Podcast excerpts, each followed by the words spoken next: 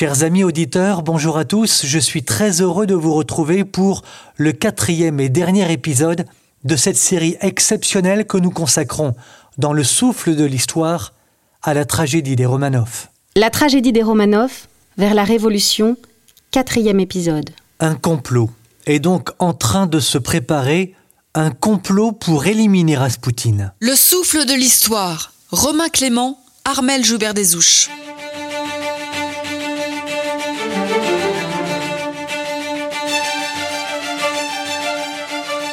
Dans ce contexte, il y a des éléments dont on parle peu, ils sont pourtant essentiels.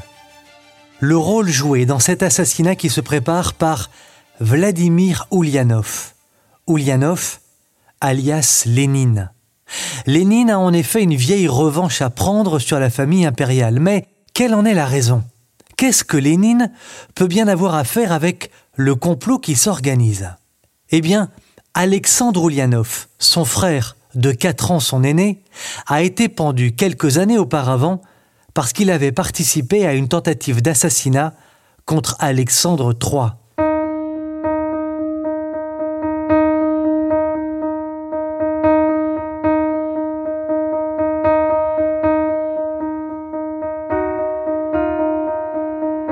Lénine n'en garderait-il pas quelques rancœurs? Certains pensent en effet que pour toucher son cœur de cible, il aurait usé de quelques moyens en sous-marin. Lénine fait courir des rumeurs.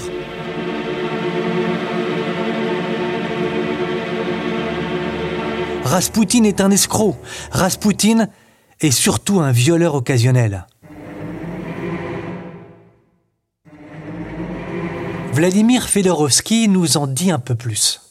Quand je, euh, vous savez, j'écris dans ma vie un roman, un grand roman de la de, le roman vrai de la manipulation, euh, autrefois, et je suis très sensible à la création de mythes, à la méthode de manipulation qui triomphe aujourd'hui, d'ailleurs en Europe d'aujourd'hui, parce que vous comprenez, on fait euh, avec les, choses fake news, on vit dans le monde imaginaire. Dans la réalité, vous savez, je vais vous dire, on ment et croit à, à ces mensonges. Et à propos de Rasputin, les gens mentent à propos de lui ils croient à leur mensonge, que c'est le, diable, c'est le personnage, c'est le, le, vous savez, le violeur, n'importe quoi. C'est les, choses comme ça. Et en plus, quand vous, vous savez que c'était créé spécifiquement par Lénine et son copain Gorky, le grand écrivain de l'époque, c'est quand même euh, la preuve que les manipulations peuvent passer à travers des siècles et arriver jusqu'à nous. Donc un mythe créé par eux pour discréditer la famille pour impériale. discréditer impériale. Vous savez, hmm, les gens, au début, les gens supposent. Mais en, 1917, pensent que c'est déjà la vérité. C'est déjà en 16, c'était la vérité, qu'il couche avec la tsarine, qu'il y allait partout. Mais vous savez, quand vous regardez les caricatures de l'époque, parce que contrairement à ce qu'on pense, euh, en Russie, il y avait euh, pas mal de journaux libres. Quand il y a les caricatures qui ont été publiées, il y a les partout de Rasputin, Rasputin avec ce... N'importe quoi, c'est n'importe quoi, les choses comme ça. Ça, c'est les choses comme ça. Il est incontestable qu'il euh, y avait, euh, en Saint-Pétersbourg, il y avait une sorte d'envoûtement. Et puis, euh, jusqu'à ce qu'il y avait son attentat, il y avait un libido extraordinaire. Je le compare, son libido, c'est comparable seulement avec le libido dans des donc, de plus grands espions de tous les siècles, qui s'appelait Sorge, qui, qui, a eu quelque chose de comparable. C'est-à-dire qu'il y avait, quand on calcule, il y avait des gens qui, qui ont été... Mais, je vous dis, réflexion autour de ça, pour, se, pour pécher, se rapprocher de Dieu. Il était, je pense qu'il est, en tout cas ce qui est incontestable quand je faisais mon enquête, il était dans le milieu des flagellateurs. Il y a un secte en Russie, flagellateur. Les flagellateurs, c'est les gens qui justement qui ont une sorte de veillée quand il des partous pour se rapprocher de Dieu. Et tout ça, c'est toute une réflexion qui, qui se font s'ouvrir pour se rapprocher de Dieu. C'est une, c'est une, vieille, euh, une vieille tradition russe aussi. Il ne faut pas simplifier les choses. Dire que simplement c'est le plus grand baiser du XXe siècle, je m'excuse du terme, c'est le, le, grand coup du XXe siècle, c'est quand même une, certaine, une sorte d'aberration. La conspiration qui est donc montée contre le mage voit à sa tête officiellement cinq personnes, dont le prince Félix Yusupov, le grand-duc Dimitri Pavlovitch et Vladimir Purishkevitch.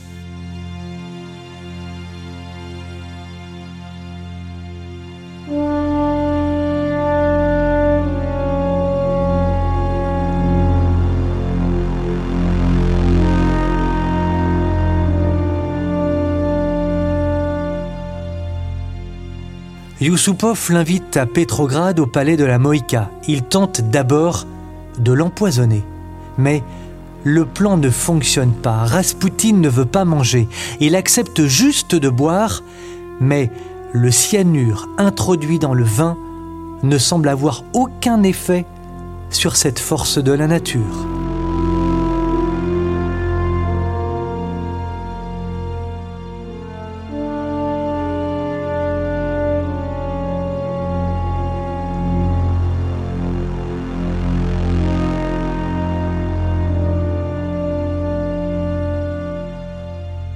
Le prince panique, il se saisit d'une arme et lui tire dessus. Rasputin s'effondre comme une masse, mais il n'est pas mort. L'infortuné se relève tout à coup, empoigne le maigre Yusupov qui parvient tout de même à se libérer.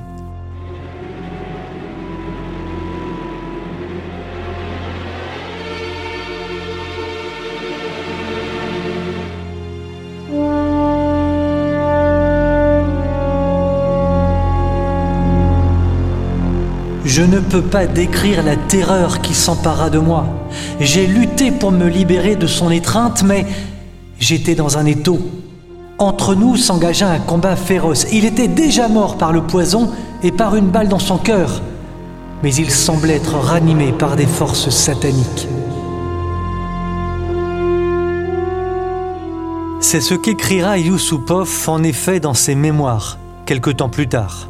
La suite est hallucinante. Rasputin quitte le palais, on ne sait d'ailleurs comment. Il tente d'échapper à ses agresseurs, mais ces derniers le poursuivent dans la neige qui tombe.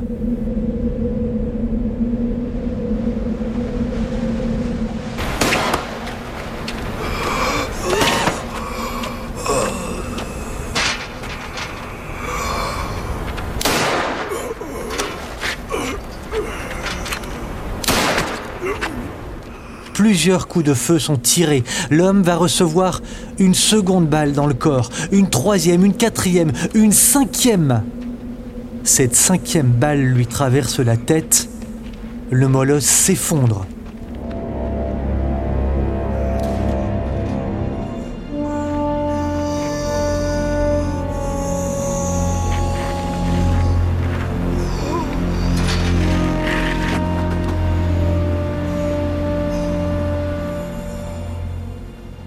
Le reste est sordide. Rasputin est enveloppé dans une toile, on le ligote, puis on le jette dans la Neva, le fleuve qui traverse la ville.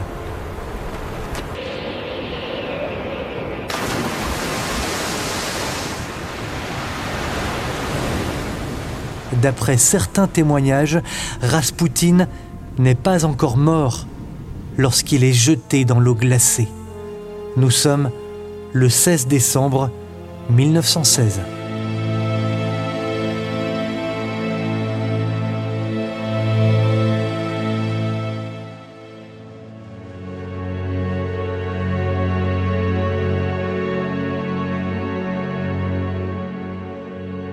Pour Alexandra, mais aussi pour Nicolas, un drame que l'assassinat de leur ami protecteur. Un drame qui vient en amplifier un autre depuis deux ans, en effet, Nicolas II, parce qu'il tente de redorer un peu l'image de l'autorité impériale, a lancé son pays dans la guerre.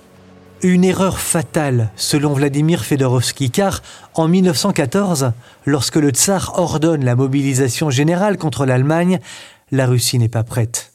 Vladimir, manifestement, à vous entendre, vous prenez la défense de Rasputin. Euh, je, vous savez, Rasputin, il est tel qu'il est. C'était un personnage évidemment qui est venu des tripes de, la Russie, de, la Russie profonde, Mais euh, je suis absolument formel que faire porter à, à Rasputin la responsabilité de la révolution russe, hmm. c'est une aberration.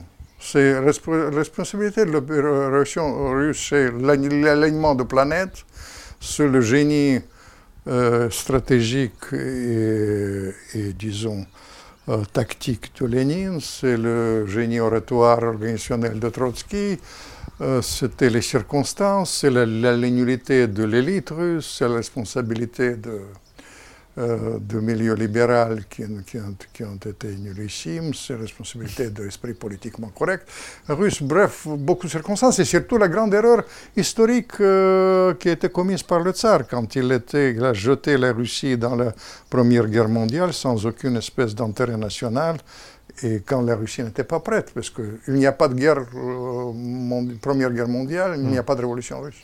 Entre un caractère trop faible par endroit et une palanquée de conseillers bien peu inspirés à conduire le tsar dans la bonne direction, le reste du règne de Nicolas II n'est qu'une succession ininterrompue d'erreurs et de maladresses.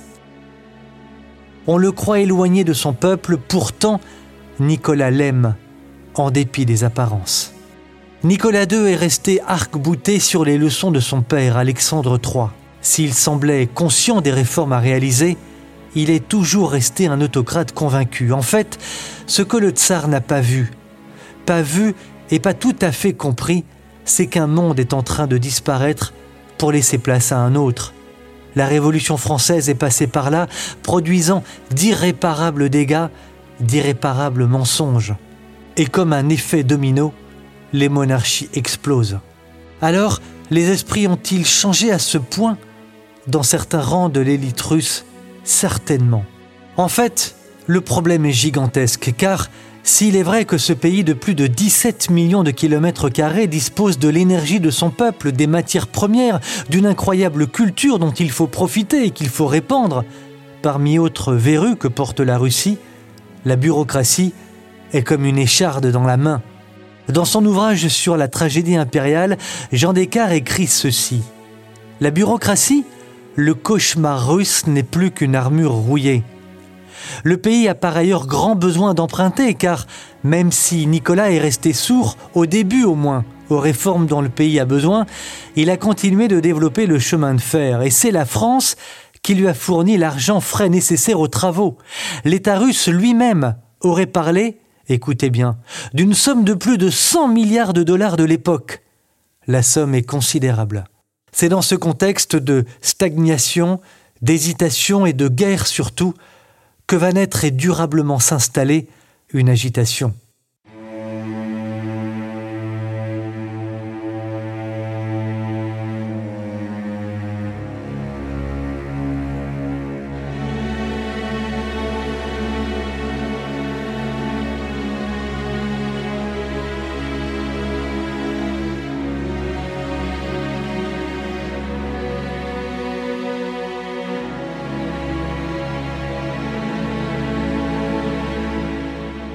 Il y a eu la guerre désastreuse contre le Japon en 1905, il y a maintenant celle contre l'Allemagne. Deux millions de Russes viennent de perdre la vie dans les combats, dont 1 800 000 soldats.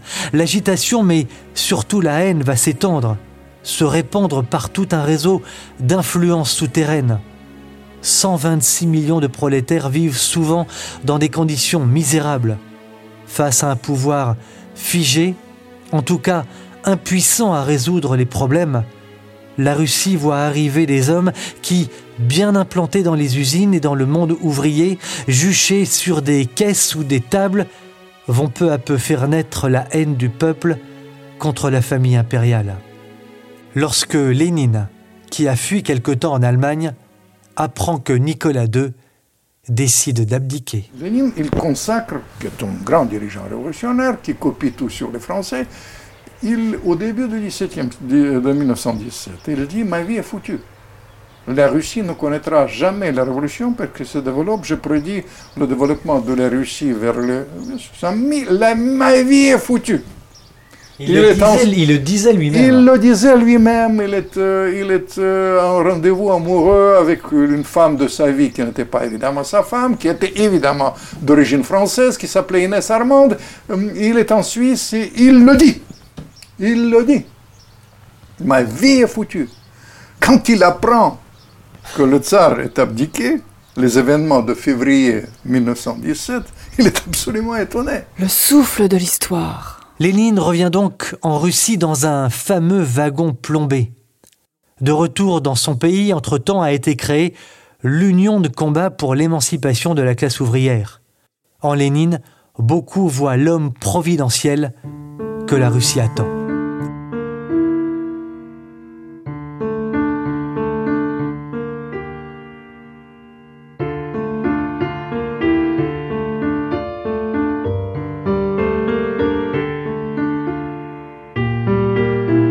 Jusqu'au bout, jusqu'au dernier jour, Alexandra, qui avait pris l'habitude d'écrire un journal quotidien, rédige les dernières lignes, ses derniers sentiments, ses dernières descriptions aussi. Mardi 16 juillet. Matinée grise, puis un agréable soleil a pointé son nez. Alexis souffre d'un léger refroidissement. Olga et moi avons pris des médicaments. Tatiana lisait un livre saint. Elle est restée avec moi et nous avons lu les prophètes Abdias et Amos. Que disaient les textes des prophètes de l'Ancien Testament? Que disaient les dernières lignes qu'ont lues Alexandra et Tatiana quelques jours avant de mourir? Et le roi s'en ira en exil, lui et ses princes avec lui. Oui, des jours vont fondre sur vous où l'on vous enlèvera avec des crocs et vos suivantes avec des harpons. C'est un temps de malheur. Sur le journal d'Alix, il est noté cette dernière indication. 15 degrés. Ce seront les derniers mots de la tsarine.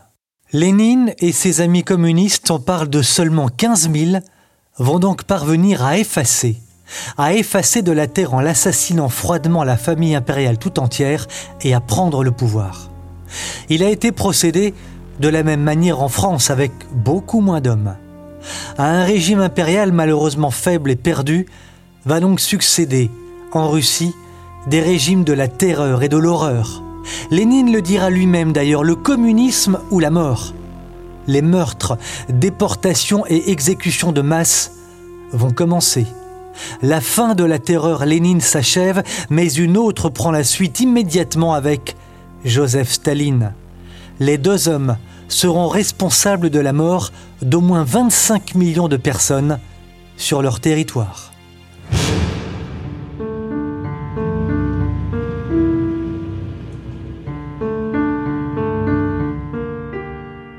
Merci à Vladimir Fedorovski, ancien conseiller de Mikhail Gorbatchev, d'avoir eu la, gentillesse de participer à cette émission. Je vous recommande d'ailleurs l'un de ses ouvrages remarquables, Le roman des tsars. Je vous recommande également Nicolas II, La transition interrompue d'Hélène Carrère d'Ancos. Nicolas II, Le dernier des tsars d'Edvard Radzinski. Et enfin, Nicolas II et Alexandra de Russie, Une tragédie impériale de Jean Descartes. Merci à Patrick Poivre d'Arvor pour ses conseils. Merci à Amélie et Loïc Tilman-Tatichef, à Anne Kerr et à Benoît Aptet qui nous ont prêté leur voix. À bientôt pour une nouvelle histoire.